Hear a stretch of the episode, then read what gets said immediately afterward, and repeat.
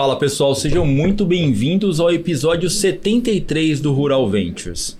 Para quem não conhece ainda, o Rural Ventures ele é um podcast focado no agronegócio, onde nós conversamos com os founders, startups, CVCs, VCs, todos focados no agronegócio. Boa tarde, Boa tarde, tudo bem? Eu sempre brinco que a gente sempre batalha muito para as pessoas virem para o nosso programa. Mas esse realmente. esse foi um, um parto, né? Quase nove meses. Esse eu vou te falar É, que não foi vale a pena, espera. viu? Pessoal, eu gostaria de convidá-lo aqui para falar. É o José Tomé, CEO da Agtech Garage. É um dos percussores aqui do ecossistema de tecnologia voltado ao agronegócio. Tomé, muito obrigado por estar com a gente aqui. Acho que a gente já comentou aqui, é um prazer inenarrável estar com você aqui depois de nove meses, né? Nasceu? Obrigado pelo convite, gente. Obrigado, obrigado, obrigado pela resiliência. É, valeu. Isso é importante, né? E vai valer a pena, com certeza, pessoal. Tomé, antes da gente entrar aqui na Agtech Garage, como que é, qual é o ecossistema, do que, que ele é formado e tal, queria perguntar, cara, quem é o Tomé? Como que chegou aqui como CEO da Agtech Garage, um dos percussores da, da parte de tecnologia ao agronegócio, fomentando a, a, a interação e a conexão entre os corporates e as startups que estavam nascendo? Bom, muito legal aí. É, tô pensando aqui se faço uma. uma- Tem que fazer um short, né? Porque senão não vai caber. Os, os Bom, 45 minutos são nessa pergunta, Começando né? que você não é zolquiano, né? Não É, é isso agrônomo, é, isso acho que aí. isso é importante. É isso aí. Às vezes as pessoas acham que eu sou exaquiano, sou agrônomo, mas não. É, eu sou engenheiro químico de formação, né? Sou de Recife. E comecei o agro, assim, minha carreira no agro, no Centro de Tecnologia Canavieira, em Piracicaba. Foi assim que eu saí de Recife e, e fui para Piracicaba. E foi o início ali da, da, da minha interação com agro, no, no setor de, de cana-de-açúcar, né? Sucro energético, bioenergético. É, e eu comecei no P&D, né? Eu sempre fui um cara muito conectado a pesquisa, desenvolvimento e inovação, né? Três iniciações científicas durante a, a graduação, depois fui mestrado. Fiquei nove anos num projeto de, de P&D bem, bem desafiador, bem interessante, uma tecnologia que hoje o Brasil domina, que é o etanol de segunda geração. É, e foi ali, eu estava na, na bancada desenvolvendo o, o projeto e como eu sempre gostei de gestão, é, fiquei me perguntando como é que a gente poderia acelerar aquele P&D que a gente estava desenvolvendo ali, né? É, e aí foi quando eu me deparei com o tema de inovação aberta, isso era por volta de 2010, tá? É, eu falei, poxa, isso aqui é muito interessante para acelerar o, o, o P&D, acelerar a inovação, acho que é o futuro. É, mas naquele momento o mercado não estava, a indústria não estava muito propícia a falar de inovação aberta, tinha um- não tinha o entendimento correto do que se era, né? Tipo, como assim fazer, abrir? Não é exatamente isso. É, até que eu comecei a identificar isso como uma oportunidade para empreender, né? Então foi quando eu saí do, do, do CTC, é, encurtando um pouquinho a história, para Uhum. empreender com esse tema, levando esse tema para o mercado, né? Uhum. É, e ali a gente passou por uma plataforma digital é, muito nichada, porque o foco era em biorefinarias. Depois a gente foi para um ambiente de coworking. Naquela época também coworking estava começando, ninguém entendia direito o que era coworking. Mas já foi ali o primeiro coworking focado no agro no Brasil. E a gente sempre teve essa pegada de é, promover comunidade para resolver desafios tecnológicos. E assim, toda essa jornada para de fato começar o Hashtag Garage em 2017, é, eu falo que foi ali um MBA na prática, né? Uhum. Tipo, a gente investiu o nosso dinheiro, Aprende fazendo, né? aprender fazendo é, e convivendo muito na pele do empreendedor, né? Eu lembro que nessa época da nossa primeira startup, que era a plataforma virtual para promoção de inovação aberta, eu participei muito do ecossistema da, da Unicamp, né? Na época, um ecossistema muito interessante, que existia ali os fundos de ex-alunos, Uhum. eles mapeavam as filhas da Unicamp, tinha desafio de inovação para alunos da Unicamp, tinha uma série de atividades ali, um, ecossistema bem, bem vivo. Aprendi, aprendi muito nessa pele do empreendedor, né? Mas sempre, sempre olhando pô, o negócio que a gente iria criar, estávamos tentando na época, era pô, como é que a gente ajuda corporates fazer inovação aberta e ajuda dessa forma também o empreendedor a ter sucesso. Qual, qual era o nome da, desse, tinha uma plataforma, você disse? A É, plataforma chamava Biorefinaria Brasil, Tá. né? É, se a gente fuçar bastante na internet, aí vai Vai encontrar achar. uns vídeos daqueles que você olha assim Aham. e fala, nossa, como assim, né? Não poderia dar certo, né? Tosco. Mas É, o modelo de negócios era cobrar das empresas para eles aprenderem sobre eh, inovação aberta. é, o modelo era desafios tecnológicos. Tá. Ah, né? legal. A gente teve um grande aprendizado, todo empreendedor termina com, é, em algum momento ali comete esse erro de você ter um monte de ideias, né? Uhum, é. Quando a gente foi desenvolver o nosso software, a gente queria fazer um, um one-stop shop digital, Isso. plataforma Cheio de com tudo que poderia features, imaginar. features, né? E, e essa turma que estava com a gente na época desenvolvendo, já tinha trabalhado bastante com startups. A gente começou a entender aquele conceito do Lean Startup, na época era, Uhum. era relativamente novo. E naquele dia eles falaram assim: olha, esquece tudo isso aqui que você está imaginando. Você vai gastar um tempo, um dinheiro que você não tem para descobrir que não é isso que você precisa. Uhum. Então, se você pudesse começar amanhã, uma dessas atividades que está aqui nessa grande plataforma, nesse grande Uhum. sonho. E aí a gente é, decidiu naquele momento ali bem rápido fazer, pô, então vamos focar em desafios tecnológicos. Tá. É, basicamente replicar o modelo americano que já fazia isso, Uhum. o Brasil mais nichado, né? É, então era uma plataforma para desafios tecnológicos abertos na internet, focada em biorefinaria, chamava Biorefinaria Brasil. Tá. É, e ali a gente começou a conversar com as empresas para entender que elas poderiam postar os seus desafios. Uhum. É, a gente chegou a financiar um primeiro desafio do nosso próprio bolso para Tá. porque também tem uma pegada, né? também É. tem uma pegada de, de marketplace no sentido tem que ter os dois lá, tem que ter os Uhum. solvers Liquidez, né? e tem que Senão- ter o, é. o proponente ali, Aham. né? A gente falou, pô, se o proponente tá difícil, vamos estimular o solver para mostrar que funciona. Aí a gente foi e fez um desafio. é, Mas tinha startups nesse, nesse Então, época é- tão focado, nichado até hoje, né? É, Difícil até hoje. E realmente teve, teve um maior número de soluções vindo de universidades e tal. Esse foi um ponto de virada mais na frente, né, para depois o, o, Agitec é, tracionar e o conceito de inovação aberta tracionar no agro, porque realmente, se, se você pega 2008, 2010, 2012, todo mundo que estava de alguma forma tentando praticar inovação aberta, mesmo que não usasse esse nome, estava buscando soluções nas universidades. E a Uhum. gente sabe que quando a gente olha do ponto de vista de empresa, tem um timing e etc. Quando começou todo esse movimento de empreendedorismo no Brasil, startups, aí a gente falou, ah, inovação aberta tem as startups, aí teve um fit muito grande, porque Uhum. as empresas grandes falaram, bom, esse cara fala a minha língua, Uhum. ele tem um produto, ele está com um cliente, ele é ágil, ele é o que eu preciso. E aí, de fato, começou -se a valorizar a, a inovação aberta. Uhum. Foi um, um passo importante. Hoje, muita gente olha e fala assim: inovação aberta, pensa nas startups. E aí a gente começa, bom, não é só startup, mas. mas É, esse acho que é foi uma, uma diferencial do iTech Garage desde o começo, que sempre focou muito mais no corporate. E tem muitos hubs que pensam, ah, é o startup. Mas não é o startup, acho que tem que começar com corporate. Depois os startups eles vêm, né? O é corporate. para que- sustentar o, é, o o modelo, business, o né? modelo, Você realmente senão- conseguir ter tração, criar algo relevante É. que pare em pé, né? Uhum. É, e que de uma. Anyway, a gente. Com isso, a gente gera valor para o empreendedor, Sim, é. fomenta para que eles tenham sucesso. É, mas a gente, a gente pensou muito sobre isso, né? Então, passado o Agitec Garage, o, o, o- a Biorefinaria Brasil, que foi a plataforma, Uhum. o nosso raciocínio foi que a gente estava com dificuldade de engajar naquela época as pessoas no 100% digital, Uhum. né? E aí a gente falou, pô, tá surgindo um negócio legal aqui que são esses ambientes de cowork. E a gente acompanhou toda a indústria de cowork no Brasil. A gente participou, eu lembro, um, um encontro bem icônico, assim, que foi é, o primeiro encontro de donos de coworks do Brasil em São Paulo. Tinha 30 pessoas. Aham. Muito legal. A turma do Cubo, Legal. da, da, da Plug, etc. Mas qual, quando foi isso? Qual ano? Isso foi 2013.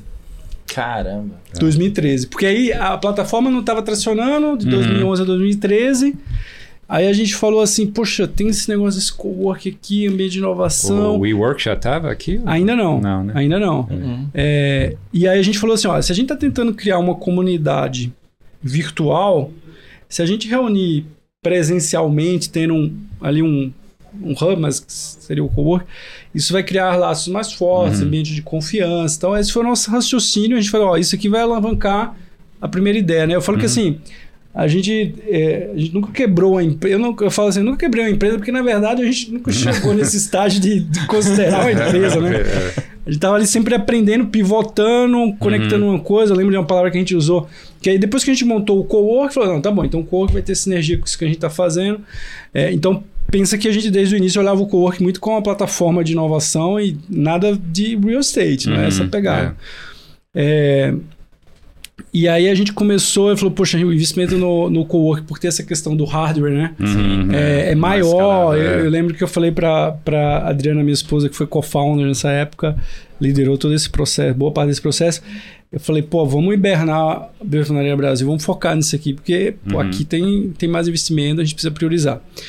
Ficamos ali com o co-work dois anos, também ninguém entendia o que era co-working, Uhum. é uma mudança cultural gigante, né?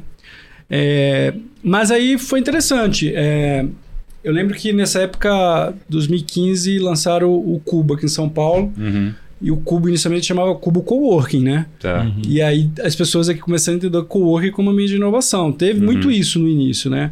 É, quem tinha coworking se preocupava na conexão e tal. Depois é, a indústria começou a crescer, ter escala, Uhum. virar mais uma pegada de real estate. E aí a nossa essência falou: não, não, não é coworking, né? É outra coisa. O Cubo também falou: não é coworking. E aí deixou de chamar coworking.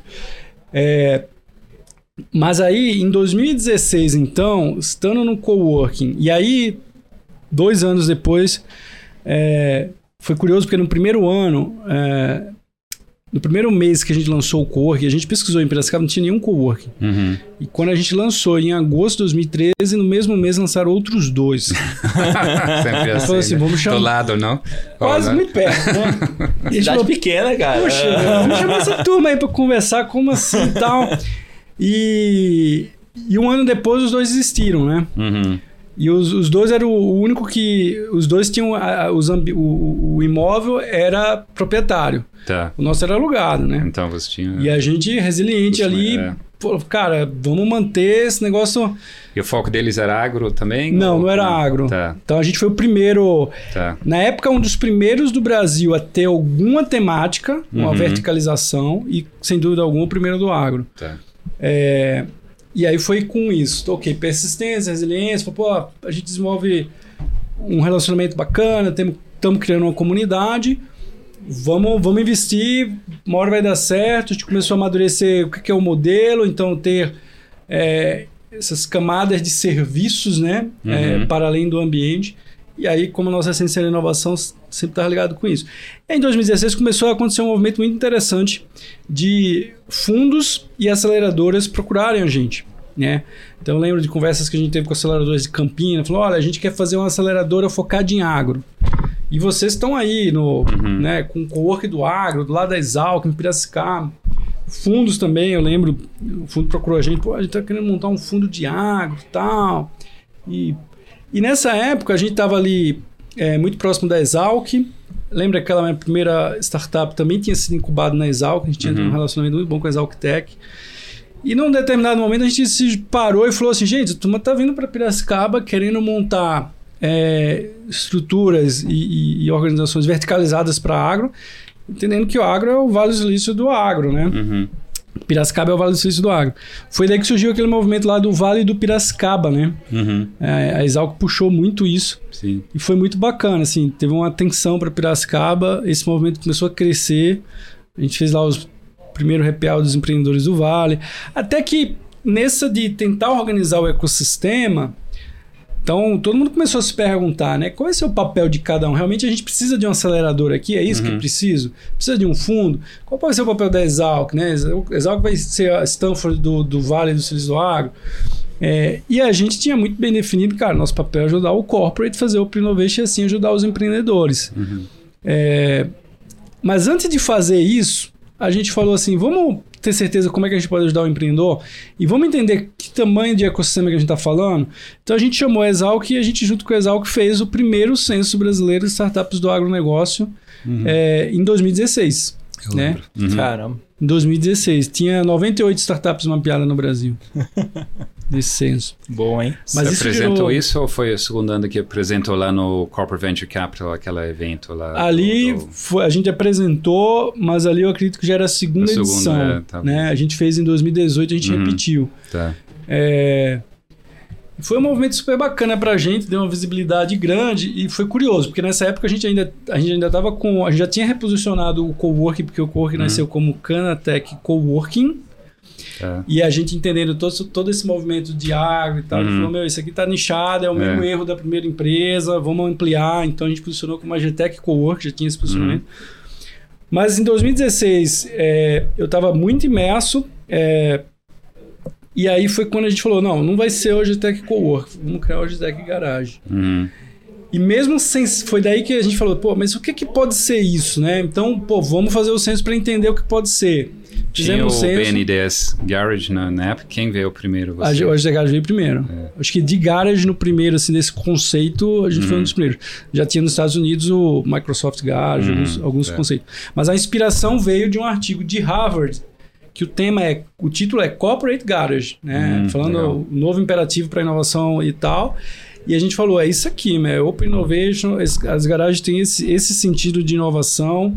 E o que a gente fez foi tirar o corporate, colocar o AGTEC, o AGTEC Uhum. Garage, é, mas ter o, né, o, o conceito de multi-stakeholder para Uhum. corporate. E a gente fez o censo, mesmo quando a gente estava pesquisando sobre qual seria o modelo e tentando entender melhor o ecossistema, Uhum. mas o censo já foi publicado com a marca da Logitech Garage junto. Hum, então, naquele legal. tempo já, já falava da Logitech Garage, E já. as pessoas, o que, É. é que vai ser isso? A gente falou, não, espera que a gente está fazendo o censo, estamos entendendo. Tava no E- NP ainda, NPI ainda, fazendo Tava a ali num ali. processo de descoberta gigantesco. Nos primeiros anos, como que isso se paga? Ah, como, de onde estava vindo a maior Até aí, receita? Aí? tudo, Era tudo bootstrap, tudo tá. de economia, fundos de garantia, economia, tudo que a gente podia juntar. Ainda bem que estava junto com a Adriana, né? Tava com a Senão- esposa 100% seria- no barco, É, 100% alinhada. esse foi. Mas é isso, a gente via nossos amigos pô, comprando casa, querendo comprar um terreno para construir, Uhum. a gente falava, olhava pro lado, olhava pro outro, tá tudo no- nas ideias, né? Falou, pô, estamos torrando isso o aí. mas- coworking não se paga, né? Na verdade, ou se depende só disso. É, é um negócio difícil, né? de escala. é, na época o nosso não tinha escala. E daí que a gente É. sabia que não ia ser coworking, né? Uhum. É, mas tem um momento ali que assim, ele já, a gente já começava a tirar alguma receita que dava para ter uma segurança mínima, mas não pagava as contas. E quando eu entrei no barco direto, porque todo esse movimento a Adriana foi na frente, né? Uhum. Em 2016 é que eu vim realmente 100% do meu tempo para Tá. bolar tag guards. Nesse momento eu falei, bom, a gente tem um ano para para fazer isso aqui dar certo, senão Uhum. alguma outra coisa vai ter que acontecer, né? e deu certo, um ano. Mas tinha receita de corporate nessa época? Não, de não, desafio, era nada startups assim. é, ali do é. cowork, alguma Sim. coisa. É, cara, tinha é, até um personal web a gente inventou de fazer e tinha cliente lá para contribuir, né? Então a gente foi dando o nosso jeito. É, Ah, nada melhor do que uma cenourinha atrás, né? Pra resolver as coisas. né? é, Tipo, tem que. A gente arriscou bastante, olhando para trás assim, Uhum. é, eu não teria feito o que eu fiz, entendeu? Mas é, na é. época. É, A gente- né? É, Empolgação. Mas você tá com a ideia na cabeça, cara, é assim, né? Começou a tentar e, e foi, né? Você vai descobrindo, né? vai É descobrindo. que é na isso dor, um- né? É, na dor, né? É um, olhando para trás, é um processo super natural. Uhum. né? É difícil você fazer e chegar sem Acertar. passar por isso. Uhum. Fundamental. As pessoas olham a chegada de 2017 a 2000 e até hoje e falam assim, Uhum. nossa, foi muito rápido. Mas na verdade Tá. tem uma história aí de 2010, né? É, e importante, sem ela não, a gente não teria feito, né? Mas óbvio, houve, houve um risco que a gente teve que assumir. Mas enfim, a gente fazia o que estava gostando Uhum, e é. empreendendo, e você não vai percebendo, tem que as Uhum. coisas vão dando certo e a gente vai evoluindo. E até aí, a gente nem falou do Marcelo, que foi o co-founder do Logitech Garage também, né? Uhum. Então, aí teve um momento Ele que... entrou em 2017? Ele entrou em 2017. Então, todo esse movimento do Vale do Piracicaba, Uhum. onde a gente fez o censo, ele, ele foi, ele sempre empreendeu, estava muito próximo do cowork, a empresa dele. E aí ele veio, a gente veio, a gente se conheceu por esse movimento, né? Falou, Uhum. pô, mas pô, gosto dessa ideia, gosto de fomentar, tô empreendendo aqui há um tempão. Cara, quem que criou isso? Quem que tá por Uhum. trás disso? A gente se conheceu. E aí foi quando eu falei para ele, ó, a gente tá, tô fazendo algo novo. E aí ele tinha uma expertise e um know-how assim, muito complementar, né? Uhum. Uma maturidade de, É, de business. É. um cara super inteligente e tal. Complementou muito, a gente ajudou, foi fundamental. E aí foi quando é, eu cheguei pra ele e falou: Ó, tem um negócio novo. Que negócio novo é esse? É, eu falei, cara, eu acho que tô achando que pode ser um negócio de um, um venture building, né? Uhum. É, caraca, tal, o que, que é isso, né? e aí a gente se aprofundou um pouco e viajamos, fomos pro Vale do Silício, fizemos o Uhum. nosso dever de casa, benchmark. Tem muita história engraçada aí por trás para outro momento. Foi onde É. a gente se conheceu em St. Louis. Em né? St. Louis, É, numa um daquelas viagens, né? É, Exatamente.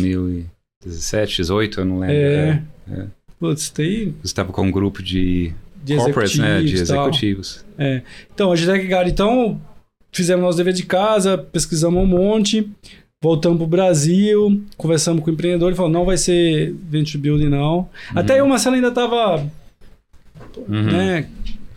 É, e aí quando a gente voltou, ele falou, não, não, não vamos fazer isso, porque aí, é- aí é que tá a questão de time, né? Uhum. Eu acho que hoje esse movimento de Venture Building, ele, ele vai acontecer, tá começando a acontecer, mas naquela época tava igual inovação aberta em 2011, então Uhum.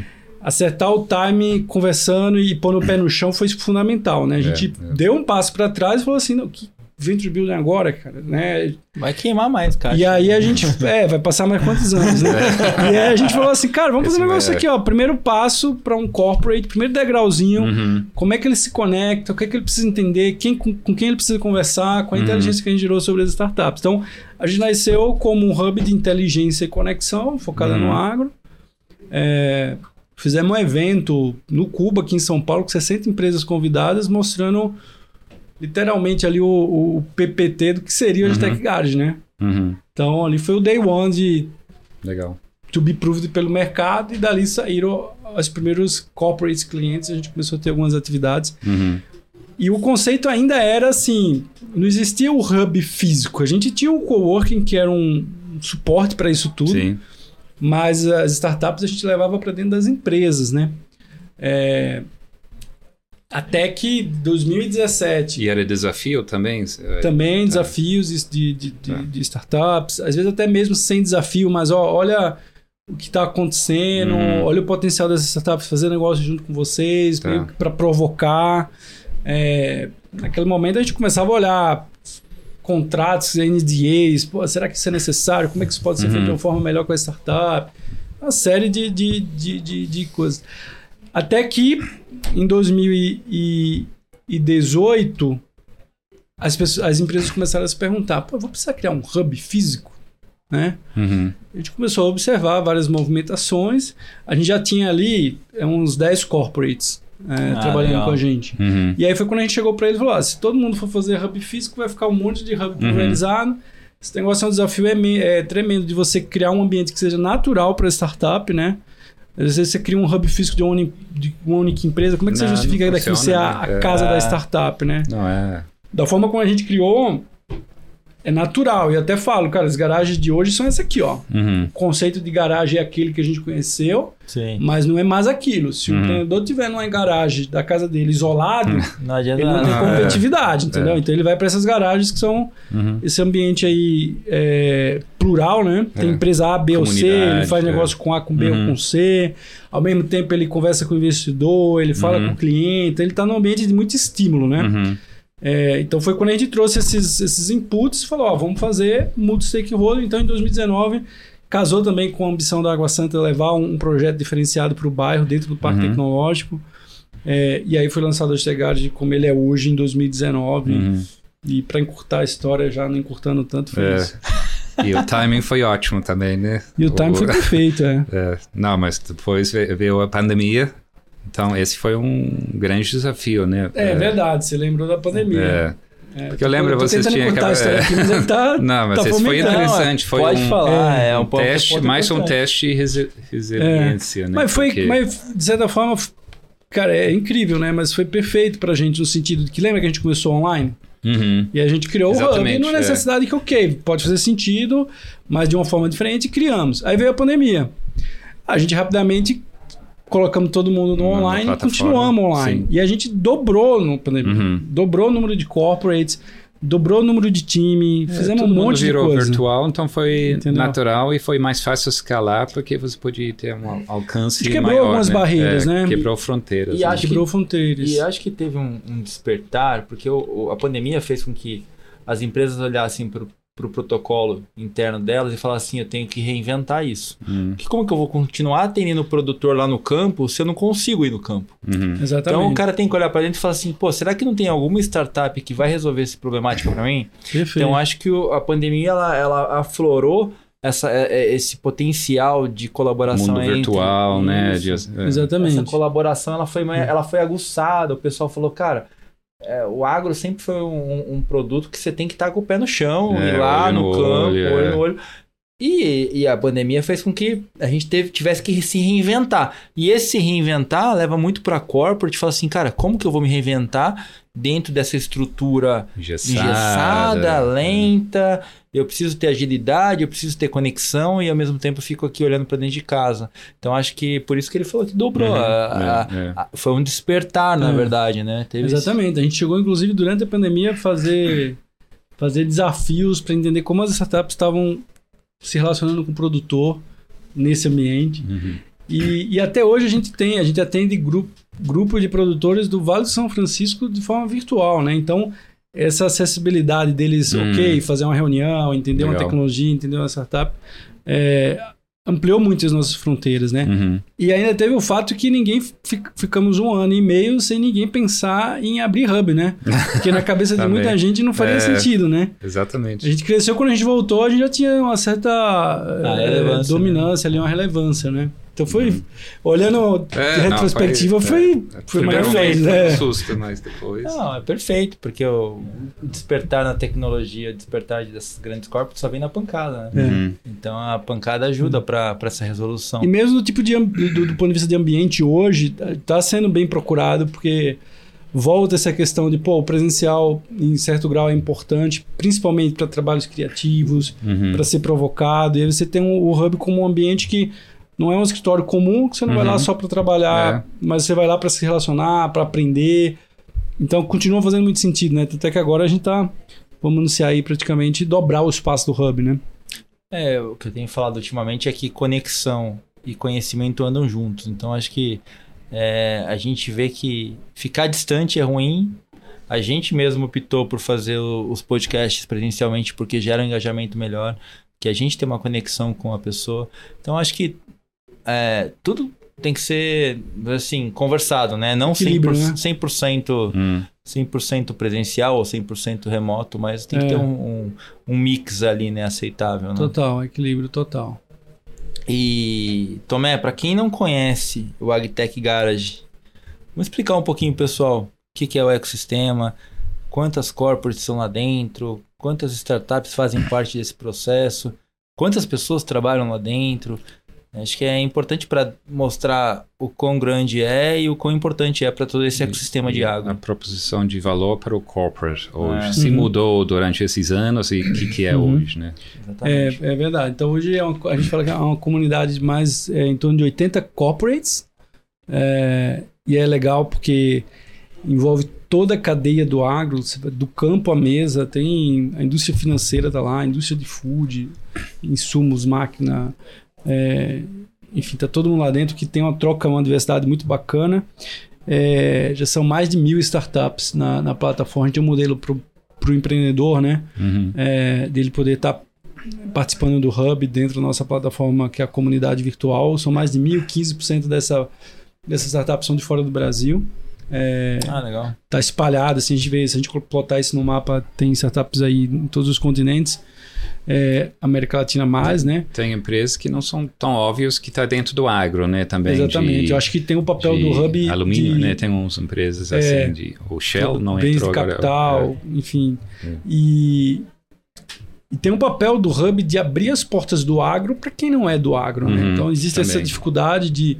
A gente fala, muitos dos desafios que o agro vai né, enfrentar precisa de um know-how tecnológico que não vai ser de alguém do agro que vai ser criado, né? Mas Ah. como é que a gente pega essas mentes brilhantes e faz aí um boas-vindas ao agro? Aqui estão Uhum. os problemas, que estão aqui os- as pessoas podem ser teus parceiros. É, isso tem um papel importante. Mas então, são mais de mil startups, tem uma parte delas que, que estão como membership, que aí já começa a ter um time que, que atende, que Uhum. tem uma proposta de valor envolvida. E isso é muito legal também, né? Porque a gente conecta, tem startups do Brasil inteiro de fora. Isso também diminui uma barreira daquela história antiga que tinha, assim, pô, você quer empreender no agro, ou quer empreender, vai para São Paulo, né? Lá tá os Uhum. investidores, lá tá os corpos, lá tá o ecossistema. E a gente vê que hoje não precisa ser assim, né? Se tiver um, a gente tem empreendedor de várias partes do Brasil que ele se conecta lá e ele tem acesso aos investidores dos melhores, Uhum. os corporates dos melhores, mentorias das melhores, oportunidades de negócio das melhores. Então, diminui um pouco, é, tira essas barreiras para quem quer empreender, gerando valor para as comunidades locais. É, E aí, do ponto de vista de corpo, são esses 80, né? Com a geração de valor é, bem robusta, no sentido de. é, hoje evoluiu muito, né? Você perguntou, Uhum. né, Kiran, como é que é isso? No início era uma proposta de valor, vamos entender como é que funciona, vamos conectar com algumas startups. Já tinha ali uma questão de cultura que tinha que ser ajustada. É, mas a gente viu esses corporates amadurecendo ao longo desses 5, 6 anos, entendendo o potencial que isso tem, para além de uma área de negócio que quer desenvolver um produto novo ou resolver um desafio Uhum. para um produto ou serviço que ele já tem. Mas, pô, como é que ele se comunica de uma forma diferente ou traz um relacionamento diferente com o cliente usando de Uhum. inovação? Sim. É, e, as- e- e o papel das pessoas nisso tudo, né? É, atrair, reter talentos. Então, as empresas que estão na liderança, elas já constroem uma governança corporativa para falar de inovação aberta, Uhum. envolvendo as diversas áreas da empresa, né? É, e tendo KPIs para isso, gestão, né? Gestão da inovação. Então, a gente ajuda nessa estruturação de toda essa governança, dessa gestão, como é que a gente vai metrificar o, o- o retorno sobre isso, e aí como é que você vai aculturar para fazer isso acontecer. Uhum. Então, para todas as áreas da empresa, a gente tem iniciativa.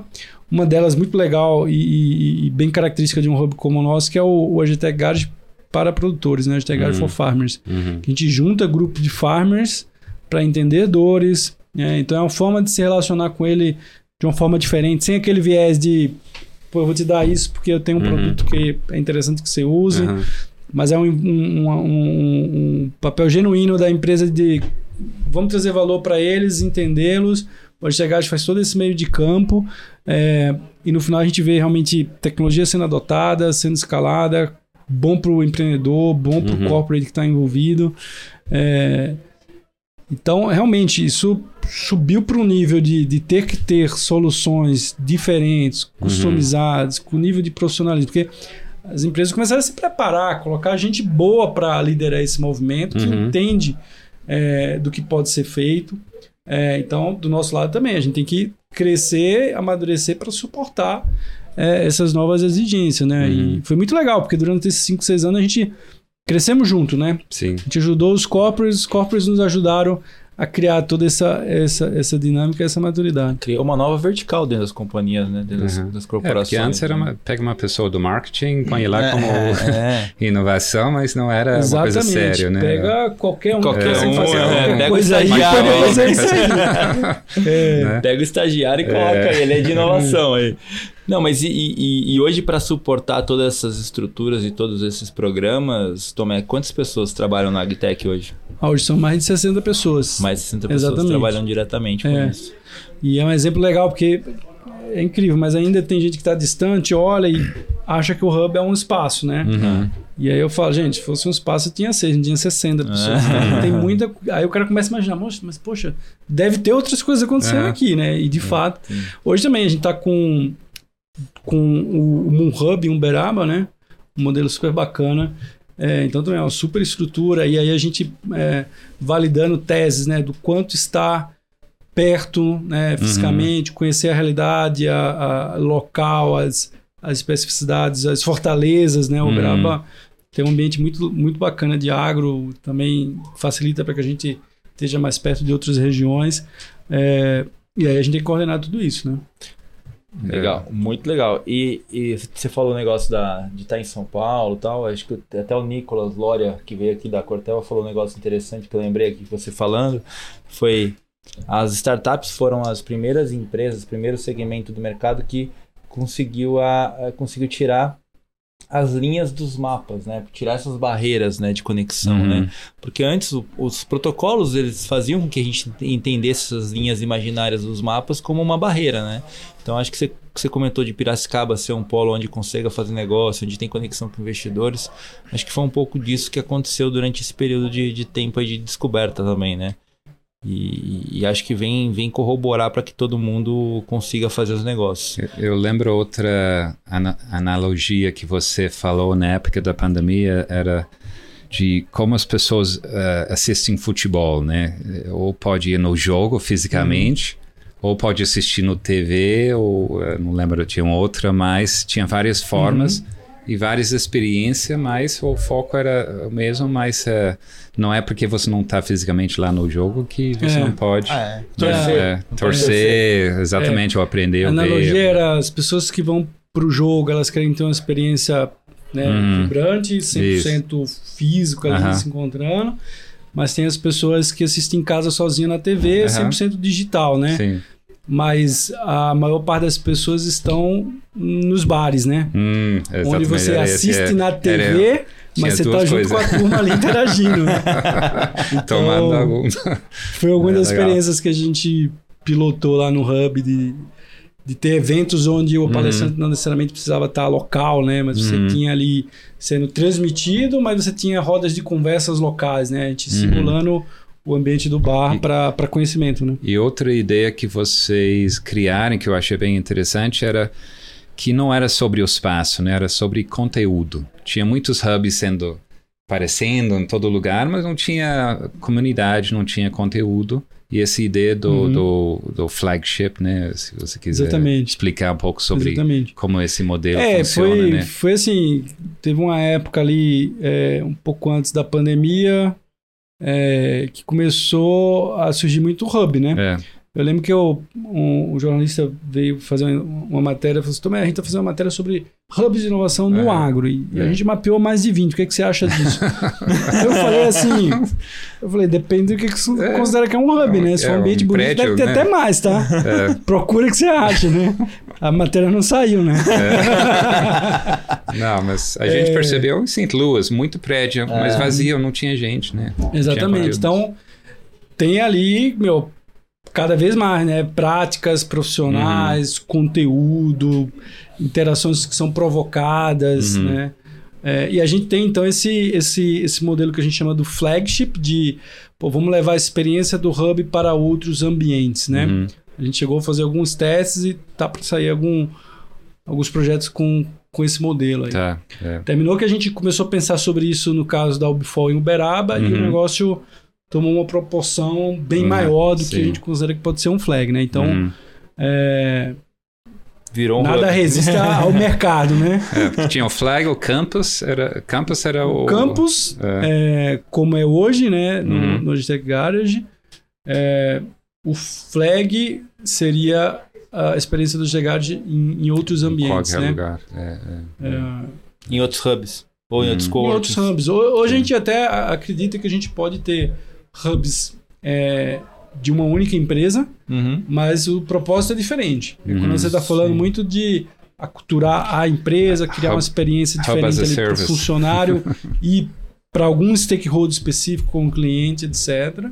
E nisso a gente pode colaborar. Uhum. Mas Que é vai- um papel diferente de um hub É. como um campus, por Que exemplo. vai ajudar no, no protocolo de contratação de startups, que é diferente do, do protocolo de contratação de produtos normais, é isso, mais ou menos? Também, né? A gente pode desde assumir toda uma área de inovação da empresa, ajudando em construir os processos, estar ali operacionalizando no dia a dia, mas também muita questão de experiências. O que é que o, que é que o ambiente vai proporcionar, né? As experiências, né? Seja para o colaborador, para alguns stakeholders específicos. Entendi. Mas a gente não acredita que um hub de uma única empresa pode ser um ambiente para uma startup residir Ah, não, é. é, ali, talvez durante um período de tempo para um projeto com ela, né? Mas não, não é esse o propósito. Então, tem que analisar muito bem assim, qual é o propósito e aí dá para se criar assim um, um- um modelo vencedor, é, entendendo o propósito e com muito know-how por cima.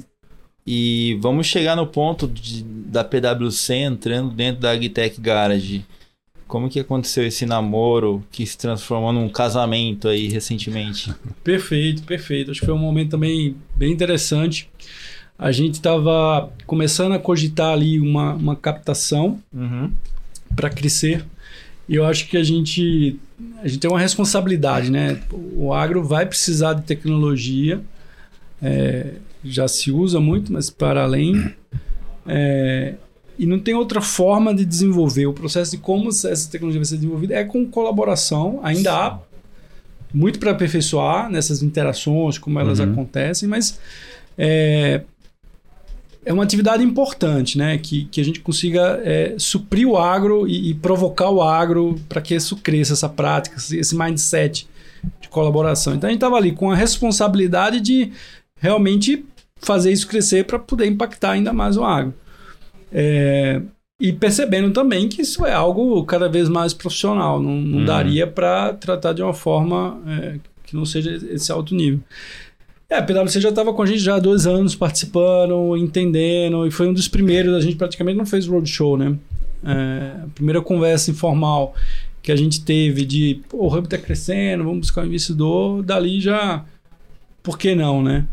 É, e aí a lógica é uma complementariedade, né? De como a gente pode suportar é, o- os corporates na sua jornada de inovação. A gente também tem pensado muito é, em modelos que a gente possa oferecer para startup, é, mas como isso pode ser feito, adotando tecnologia. é, mas imagina que muitas empresas chegavam no Hub é, querendo participar, e, mas não tinham uma visão clara de onde é que eles poderiam chegar, a estratégia, né? Sim. Como é que você faz inovação sem estratégia, né? E assim, não é simples, vocês podem imaginar, parar para falar com uma grande empresa e imaginar como é que ela vai ser daqui a 5 anos, Uhum. 10 anos, montar uma estratégia de business. Então a gente, Uhum. Humildemente, não se metia nisso, né? É, a gente fala, pô, quer fazer uma estratégia de inovação, a gente fala, né? É, como é que uma você estratégia como é que você pode, business, mas de roadmap. business não. Mas a gente tem na PwC a Strategy, que é um braço e faz isso, né? Então, a gente começou a olhar, poxa, dá pra gente se complementar muito, né? A gente tá muito no core da inovação aberta, que é algo novo. E aí também a PwC olhou e falou, poxa, isso aqui vocês fazem de uma forma diferente, é, com muita competência, então vamos somar, né? Então a gente consegue hoje olhar desde incentivos fiscais para inovação, tecnologia, cibersegurança, tudo coisas que tem muita coisa dentro da PwC que, que toca a inovação e complementa a forma como a gente pode ajudar todo mundo que está no hub, né? Sim. Então, é, isso sinaliza para o mercado esse nível profissional que o sistema alcançou, né? De ter empresa como a PwC. E, e foi um case para a PwC no mundo, né? É, a PwC no Brasil, a PwC tem indústrias prioritárias no mundo inteiro, né? Então, no Brasil, o único país, é, o único país que tem agro como indústria prioritária é o Brasil.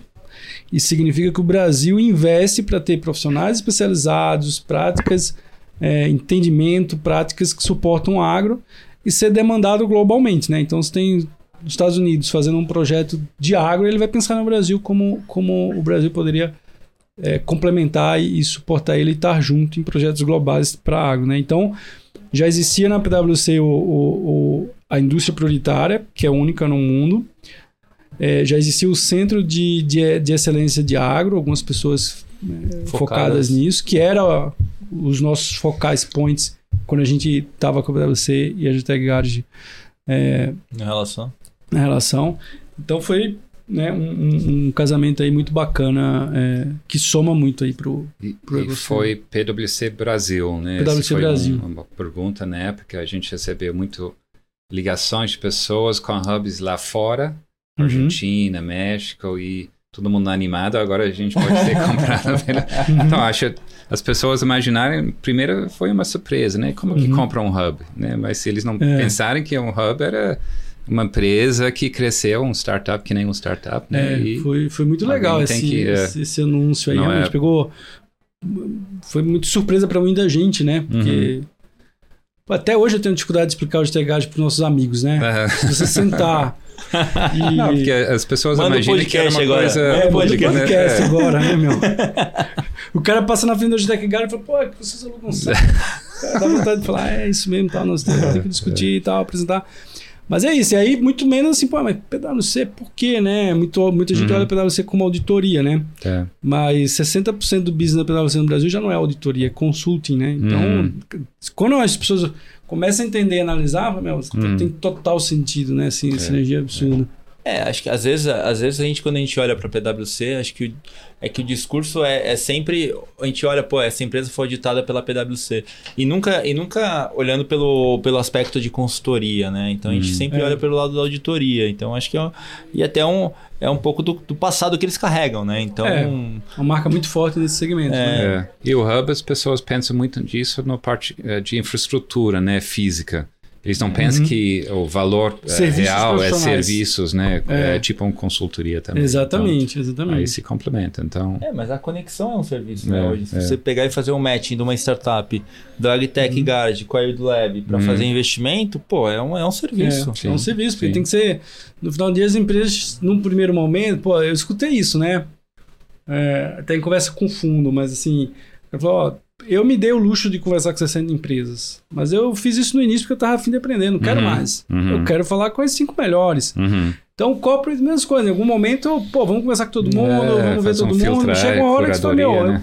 não tenho tempo. Eu tenho uma prática, tenho uma É. gestão, Uhum. me põe as três principais aqui.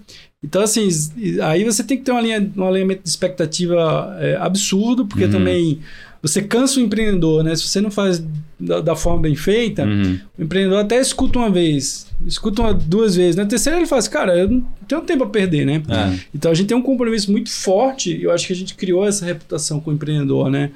É, de quando a gente entra em contato com ele, porque a gente entende que tem uma, uma, uma oportunidade, ele, ele dá atenção, né? Uhum, Manda os materiais, participe e tal, porque tem que ter todo esse cuidado, esse alinhamento, para no final Uhum. dar certo, né? É, muita gente fala assim, ah, não deu certo, mas não deu certo por quê, né? É, pô, falta de elemento Ah, total, né? Você uhum. tem que entrar numa conversa sabendo se você quer algo pronto, qual é a maturidade, se você está disponível para co-criar, se você está investido para disponível para investir.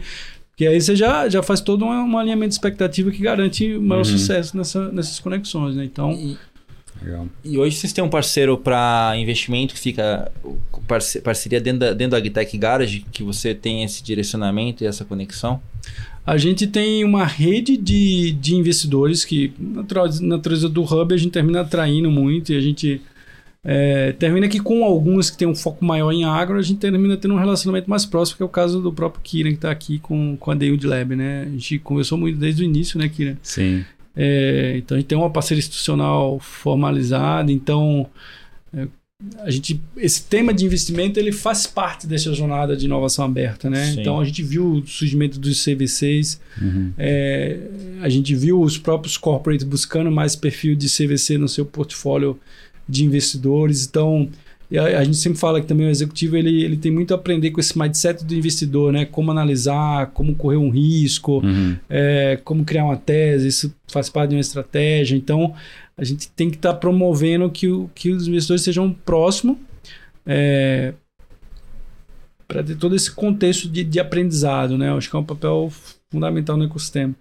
Então, temos sim alguns fundos, outros mais próximos participando é, mais ativamente de, de várias atividades, né? É, é uma indústria que está mudando bastante no sentido que hoje tem produtores que investem, é, fundos hoje- especializados, tudo Hoje mais. está todo mundo, todo mundo meio antenado, na verdade, né? Acho que tem uma procura muito grande para pertencer dentro do ecossistema, né? Porque não é um negócio simples, não é, um- não é um fácil entendimento, que nem você falou, não é fácil explicar para meus amigos o que que é Uhum. um hub, o que que é, é, o Agtech Garage, mas eu acho que tem muita busca por conhecer e pertencer a esse, esse, esse ecossistema. É. aí. É, e você termina que hoje você tem mais opções como empreendedor, né? Sim. E aí os bons vão cada vez mais escolher, né? Então, Uhum. como construir esse relacionamento, né? Não é só porque você tem o cheque que você vai lá e Não. gostei de você. O cara, a gente ouve muito empreendedor vindo buscar é, validação, né? Pô, Tomé, tem estamos numa captação, tem fundo X, Y, Z. Quais são outros empreendedores que captaram? Como é que é a relação de vocês? Os, cara, os caras bons, eles se cercam para escolher. E aí, Uhum. pô, a, a reputação que o, o pegam- fundo tem, o relacionamento. Eu queria saber disso melhor que eu, né? Os caras pegam um rating precisa ir construir. não, precisa ir construir, não só com o hub, É, né? Mas não, é, de uma forma geral, né? Uhum. Se pegar antigamente, o fundo não, não, não participava, não promovia evento, Uhum. não, não fazia podcast, tudo isso você vai criando uma relação com o empreendedor, uma reputação que hoje é importante para o fundo. É, no agro acho que é muito importante esse hands-on, né, de participar dentro. A, eh, a gente fala que a gente tem três tipos de investidor dentro do nosso fundo. É o cara Uhum. financeiro, que é Faria Lima, ele quer por dinheiro, ele não quer saber dos problemas, Uhum. ele quer só o retorno. Tem o cara estratégico, que é empresas dentro da cadeia agrícola, que eles querem saber o que está acontecendo. Então, eles Uhum. têm outra motivação. E o cara hoje eh, que está crescendo mais é a parte de impacto. Quem está Uhum. entrando para ter uma visibilidade sobre impacto, ESG, como mensurar isso, como monitorar isso. Então, eh, o, o startup que está entrando no fundo, ele tem que saber como é que esse fundo é puramente financeiro, então não vai ter eh, hands-on. Se tem um parte que é investidor no fundo que é estratégico, então ele sabe que vai ter muita eh, interação com esse investidor. Vai ter POC, né, vai ter, vai porque ter- os caras estão lá para aprender e, e vai ter um fit. E no parte de impacto agora acho que esse é para todo mundo, né? Porque eh, tudo tem impacto hoje. Então o agro mais ainda. Então acho que esse eh, você tem que olhar o perfil do, do fundo e quem são os investidores no Uhum. fundo. É mais isso. importante do que o gestor até. E você, startup de impacto que está assistindo esse programa aqui, eu vou colocar um link para que vocês possam se cadastrar e tentar capturar os dólares do Kiran aqui, que ele colocou hoje no valor econômico, saiu lá que ele captou 30 milhões de dólares, então se cadastre aqui para tentar capturar o dólar do Kiran, É isso aí. que ele tá com o dólar disponível aqui para colocar nas startups aí. Eu acho que tem que participar e tem que estar conectando nesse processo, acho que é super importante, é um pouco é muito do que o Tomé explicou pra gente aqui, né? Acho Uhum. que Com esse- certeza. esse- é o que a gente estava falando hoje, eu que não é. Que esse mercado é um mercado de conexão, de relacionamento. Tem que estar envolvido, tem que estar próximo, né? Acho que é, não é, é isso que vai fazer com que. É o que você acabou de falar. faz- fundo fazendo evento, fazendo podcast, porque quer se relacionar melhor com o Uhum. investidor, quer se relacionar melhor com quem vai ser investido, né? Então acho que é um, é um aprendizado constante do nosso lado aqui, né?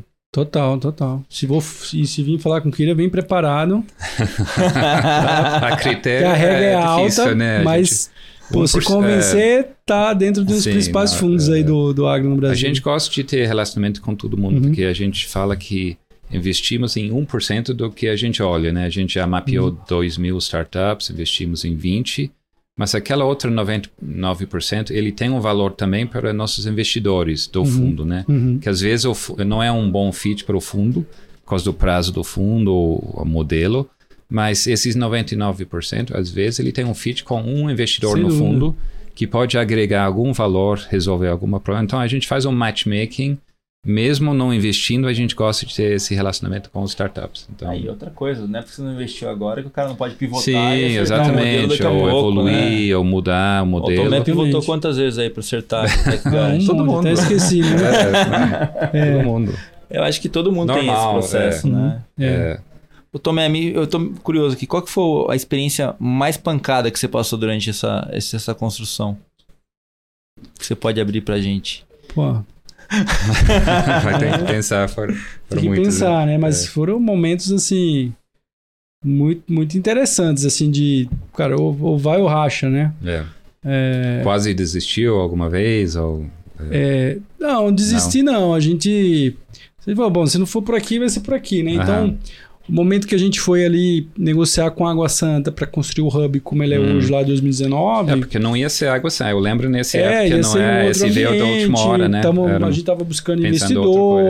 é, e aí veio a Água Santa, e a gente hoje tem um... Pô, foi fundamental também, é. né? Uhum. É, foi muito legal pro hub, pro bairro, é, mas a gente que ter alguns momentos de negociação ali que você, meu, Uhum. ó, É. as condições é essa, né? É, e é muito legal, eu posso até, contar um pouquinho mais dessa história, porque foi assim, a gente tava negociando, e obviamente a gente bootstrapping, Uhum. é, pô, tem ali uma situação normal para um build suit, né? Mas um build suit, tem uma multa gigante, a gente não. Uhum. não- os caras não iam pôr isso na mesa pra gente assinar, né? Então Aham. foi um contrato bem suave, assim, de parceria, porque eles entenderam. é, que seria bom pro, pro bairro, né? Uhum. Aí, aí eu falei assim, mas aí eles queriam um commitment, né? Pô, Tá, põe alguma coisa aí pra Aham. mostrar que você vai estar com commitment, né? E aí esse valor era um pouco alto no, no momento, né? Aí eu tive que conversar com ele, foi, a conversa foi bem, bem, bem objetiva, né? Eu falei assim, olha, é, vocês querem, um- vocês querem ganhar dinheiro? Uhum. É só dinheiro? Uhum. Então faz o coworking, enche de gente da raiz. A raiz nessa época tava Uhum. bombando de gente ali tendo demanda, então eles poderiam fazer, eu pegar aquele elemento do, do garage inteiro, Uhum. fazer um coworking lugar inteiro pra raiz. E Uhum. tá garantido 10 anos build suit. Uhum. É dinheiro, é isso, né? Falei, bom, se for isso, cara, faz. Aí dei uma provocadinha também, né? Falei assim, água. Aí muda o nome do bairro, né? Põe Raiz em City. Só vai ter gente da raiz aqui, né? Mas aí eu falei pra ele, agora, ó, é o seguinte, se for. E aí eu falei assim, aí também você não precisa de mim, né, meu? Qualquer Uhum. um opera um É, um Ah, faz sim, isso, é. né? Então faz, tá tudo certo. Uhum. Mas se a ideia é trazer um projeto estratégico para o bairro, para Uhum. trazer diversidade ao nível das empresas que a gente está falando, Uhum. aí eu falei assim, aí desculpa, cara, não tem outro parceiro não, É. é a gente mesmo. Mas teu parceiro não tem grana, né? Mas também não deveria ser um problema, né? aí foi quando o pessoal realmente falou, não, veja aí É. o mínimo, mas a gente vai para frente porque realmente é estratégico, a gente quer diversidade. E foi o que aconteceu. Hoje tem outros prédios surgindo, Uhum. é, deles, movimentando super o, o bairro. A gente agora em, em outubro vai fazer um super evento, tipo Summit, cara, vai trazer um reconhecimento para esse Vale do Piracicaba animal, assim. Então tá todo mundo feliz, né? Mas Uhum. teve momentos difíceis ali de, cara, ou vai ou racha. Uhum. É, depois a gente começou a crescer, é, aí você começa a montar uma governança, é, montamos um conselho externo, já tinha ali como é que alinhar essa visão de founders né, para o Uhum. negócio, aprendemos um monte, começamos, começamos a construir é, um acordo de founders, que no final a gente não assinou, não deu tempo. É, foi, foi momentos foi de, de- de aprendizados, assim, de, de- de realmente amadurecer nesse, nesse E contexto. a né? aquisição de talento foi um problema de achar pessoas? Hoje você tem 60, mas eles são tudo. É, não, isso aí. é, não, a gente tem bastante gente de Piracicaba, mas tem gente do Brasil inteiro, cara, Uhum. assim, formado no Paraná, é, é, outras regiões. E assim, a gente foi uma escola, né? É, até hoje, né? Uhum. se um corporate vai buscar um profissional de inovação aberta, já não, não tem muitos Ah. disponíveis, é algo super É. novo. Então, assim, a gente fala, meu. É engenheiro, tem alguns, né, comunicativo, Uhum. né, gosta de pesquisar, a gente dava uma olhada assim em, alguma, em alguns elementos e, e formava. A gente formou assim, Uhum. tinha um processo muito bacana de né, entrar como estágio e a gente valorizar o estágio, formar Uhum. essa turma. E assim, para o time inteiro foi um- um- uma oportunidade gigante, está sendo uma oportunidade gigante, né? Porque também Uhum. depois passar para o novo contexto agora, para o PwC também é uma maturidade é, bem interessante. Mas assim, essa turma cresceu rápido, né, meu? Quem Uhum. aprendia rápido, cresceu Ah, rápido, porque é. o nível de disposição, de interação com o C-Level, Uhum. é, é muito legal. Assim, o Hub, a natureza dele atrai talento, né? Uhum. Eu falo que assim, pô, tinha muita gente que, pô, eu tava pensando em estagiar ali na empresa X, pô, de Aham. repente eu tô ajudando a estratégia de inovação dela conversando se leva. Assim, você entrava por outra porta na atividade. Você chuta a porta, É, né? é, chuta é. a porta, né? Não é, não é diferente, né? Então é muito legal, assim, a- Uhum. O Hub como empresa tem muitos elementos de uma nova economia que traz um- um- uma, uma, né, um- Uhum. uma competitividade bem, bem interessante, cara, para atração de Você talento. pra- perdendo muito talento para os corporates ou tem algum contrato? Cara, é pouquíssimo. Não, a gente É, não, não não, temos. é. É, acontece. Já aconteceu com corporate, acontece muito com startup. Uhum. E são é poucos. natural, né? Já aconteceu de gente de vir de startup pro nosso time. Uhum. E a gente Mas é um trata ambiente super bem. colaborativo, cada um É. pode pegar ali a. É, às vezes, é, eu acho que, que é natural, natural. e também tem que ter oportunidade. Acho que isso, e isso ajuda no conhecimento de todo mundo, né? É. Uhum. É, eu acho que assim, você tem que ter competência para valorizar o teu talento e reter. Sim. Né? Termina que aqueles que saem, que foi o que aconteceu até agora, sai um outro, Uhum. pô, ok ter saído. É. É, mas a gente tem tido sucesso em, cara, ter um engajamento absurdo de, de quem a gente vê que realmente está ali para fazer a diferença, né? Uhum. É, que nem a outra startup que falou pra gente, né? O meu CTO saiu, ele foi pra NASA. Falei, pô, também, Não, cara, tudo pode bem. deixar tudo tranquilo, né, cara? É, Pode ir tranquilo, não vou ficar brigando, né? O cara foi É. pra NASA, meu. Pessoal, esse, esse podcast é um ofere- oferecimento da Arara Seed, a plataforma de crowdfunding do agronegócio. Pra gente ir finalizando aqui, Tomé, que a gente já tá quase uma hora, chegando a uma hora, né, PH? Uhum. Tá chegando a uma hora. É, Só uma indicação de onde você consome conteúdo, informação. é, se você tem al- al- algum lugar específico, a gente falava sempre livro, né? Mas é, a gente sabe hoje que tem várias formas de você adquirir conhecimento. Onde que você consome? Cara, isso aí, sem dúvida alguma, a forma que eu mais aprendo é conversando com, com o empreendedor. né? É, a gente fala assim, o Hub no final do dia é uma grande escola, porque tudo que está acontecendo ali é fronteira, né? Uhum. Então, o fato de você estar ali conversando com os empreendedores, você tem muito aprendizado nisso, né? É, conversando também com, com os corporates. Então, assim, hoje já tem encontros no Agitech Garage que eu não precisava, não precisaria participar, mas eu faço questão de participar para estar ali aprendendo, né? Sim. Não mais por estar entregando um, um- um- um serviço que tem que ser qualidade, o time já domina isso. Então, mas eu faço questão, isso aqui vai ser. Eu, eu tento mensurar isso no mês, assim, pô, quais foram as oportunidades de aprendizagem que eu me inseri esse mês? Então, Uhum. pô, aquele evento, aquele evento, aquela reunião, aquele toque com o empreendedor. É o lifelong learning, né? É, é aprender com quem está fazendo na fronteira Uhum. e o Hub proporciona muito isso, né?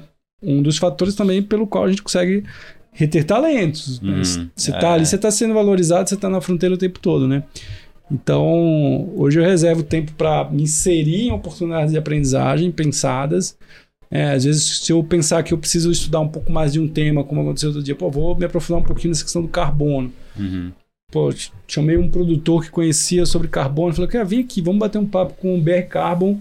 E eu quero estar junto, Uhum. quero ver uma conversa de vocês aí, porque eu quero aprender". Então, pô, é uma oportunidade gigantesca, né? Assim, É, você tem acesso a qualquer especialista É. em qualquer área, né? É Aí- igual que era, vou comprar um livro, não, vou chamar o produtor e vou falar, É, cara, muito mais vou- fácil meia que- hora de bate-papo É. Conhece aqui, vê se esse cara tá fazendo negócio. Se o negócio dele é bom, por que, que não é e tal. E aí, Não, meu. Legal. é Muito bom. animal. Muito bom, Tomé. Tomé, muito obrigado por participar do nosso episódio, cara. Eu sei que demorou pra gente conseguir conciliar aí, mas valeu muito a pena. É, eu gostaria de agradecer aqui. Se você quiser deixar um, seus contatos para que as pessoas possam entrar em contato contigo, possam falar, possam fazer essa troca de conhecimento que você acabou de conversar. Eu, logicamente, vou marcar você no Instagram, no LinkedIn, em todas as suas redes sociais ali, mas é sempre legal. Se você quiser deixar um recado também para quem está empreendendo, que eu acho que é su- super válido. Não, super bacana, pô. Super agradeço aí o convite. Que bom que deu certo. É, contato principal é LinkedIn. Eu uso muito LinkedIn. Às vezes eu não tô postando, mas eu tô vendo Uhum. mensagem todo dia. é, ali de quem entra em contato, aceitando a turma. Acho que hoje é a é a melhor forma, assim, pra, até para não se perder, né? Sim. Você se conecta ali e tal. Manda uma mensagenzinha.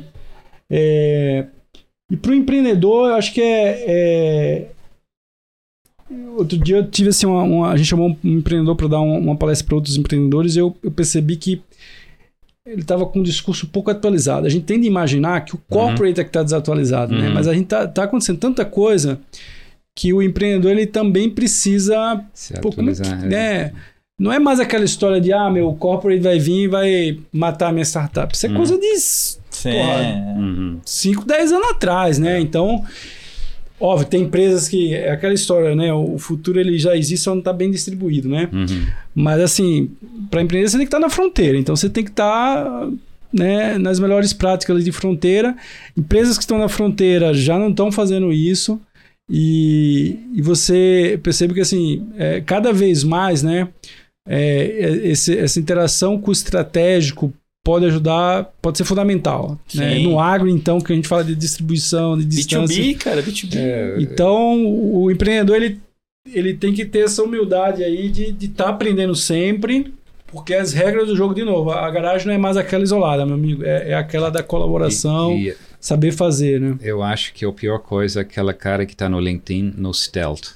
No stealth é no segredo ainda. Eu É. acho que hoje não existe um startup que cresce sozinha no segredo. Você tem que interagir com seus futuros uh, clientes sem medo de alguém roubar uhum. sua ideia, porque, uh, que nem o uh, Steve Blank fala, né? Nenhuma ideia sobrevive ao primeiro contato com o cliente. É.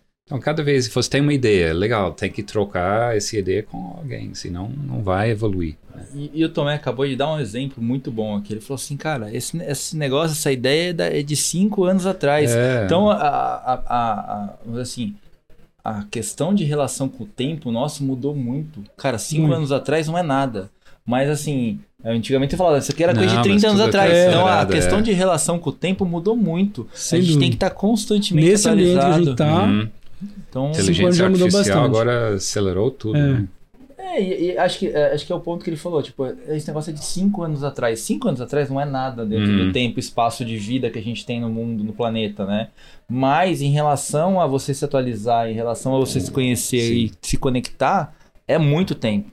Você não lembra muito de quem você conheceu há cinco anos atrás. Porque tem tanta gente passando pelo seu, pela sua roda de relacionamento que é, é impossível acontecer. Sem dúvida. A gente fala que é, é, uma nova dinâmica, porque é dinâmico mesmo. É dinâmico, então, exatamente. Tem que estar se inserindo. É, então é fundamental aí para o empreendedor. Legal. Muito obrigado, Tomé. Obrigado, pessoal. Obrigado, meus ouvintes aqui, amigos. E aproveite esse momento para que nos siga no Instagram, Instagram rural.ventures e na sua plataforma de podcast preferida. Até a próxima semana, pessoal. Valeu, Valeu. Valeu. Valeu, gente.